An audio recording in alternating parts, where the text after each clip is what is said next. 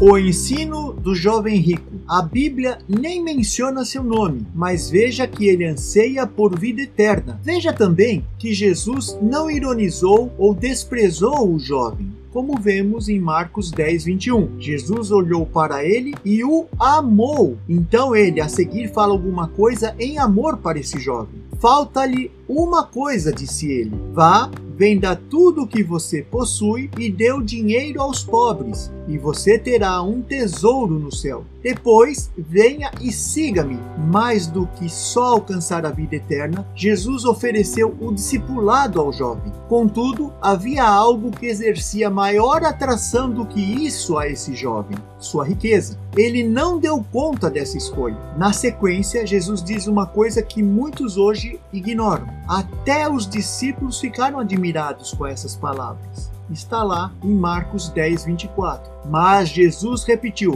Filhos, como é difícil entrar no reino de Deus um rico. E ainda, os discípulos ficaram perplexos e perguntavam uns aos outros: Nesse caso, quem pode ser salvo? Isso está no capítulo 10 de Marcos, versículo 26. Veja, o que Deus nos ensina, ampliando nosso conhecimento, é o seguinte: Jesus olhou para eles e respondeu: Para o homem é impossível, mas para Deus não todas as coisas são possíveis para Deus. Então Pedro começou a dizer-lhe: Nós deixamos tudo para seguir-te. Respondeu Jesus: Digo-lhes a verdade: ninguém que tenha deixado casa, irmãos, irmãs, mãe, pai, filhos ou campos por causa de mim e do evangelho deixará de receber cem vezes mais. Já no tempo presente, casas, irmãos, irmãs, mães, filhos e campos, e com eles perseguição, e na era futura a vida eterna. Deus não quer implicar com o rico nem facilitar a vida do pobre, porque para Deus não há acepção de pessoas como diz Romanos 2:11. A própria palavra nos orienta a não tratar diferente o rico do pobre. Então podemos dizer que quem dificulta sua vida é o próprio rico ou o pobre. Como é que as pessoas dificultam sua vida?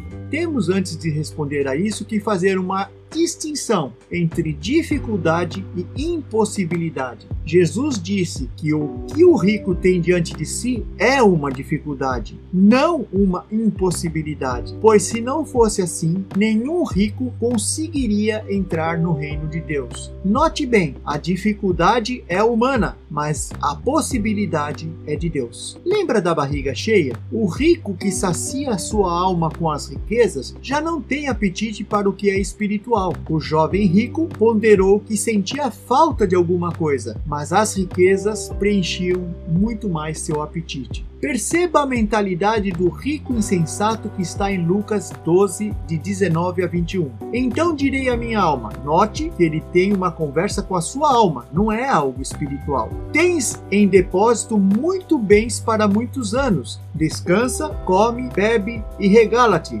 Mas Deus lhe disse: Louco, esta noite te pedirão a tua alma, e o que tens preparado? Para quem será? Assim é o que entesoura para si mesmo e não é rico para com Deus. Esse nível de satisfação com a riqueza impede a fome de Deus. E a pergunta que devemos fazer é essa mentalidade, esse pensar, tem solução? Os discípulos argumentam que deixaram tudo para seguir Jesus, e ele diz que receberemos aqui e no porvir recompensa. Lembre da resposta de Jesus: Digo-lhes a verdade: ninguém que tenha deixado casa, irmãos, irmãs, mãe, pai, filhos ou campos por causa de mim e do Evangelho, deixará de receber cem vezes mais, já no tempo presente, casa, irmãs, mães, filhos e campos, e com eles perseguição, coisa que muitos ignoram, fingem que não existe aqui nesse texto, e na era futura, a vida eterna. Jesus não diz que é um passe livre, nem que a sua salvação depende de seu mérito. O que ele diz é que abrir mão do natural abre seus olhos para que você valorize o que é espiritual e consiga seguir o caminho, que é um outro termo que as pessoas usavam para dizer que estavam seguindo Jesus antigamente. Como está o seu pensar? Continuaremos no próximo áudio, se Deus quiser.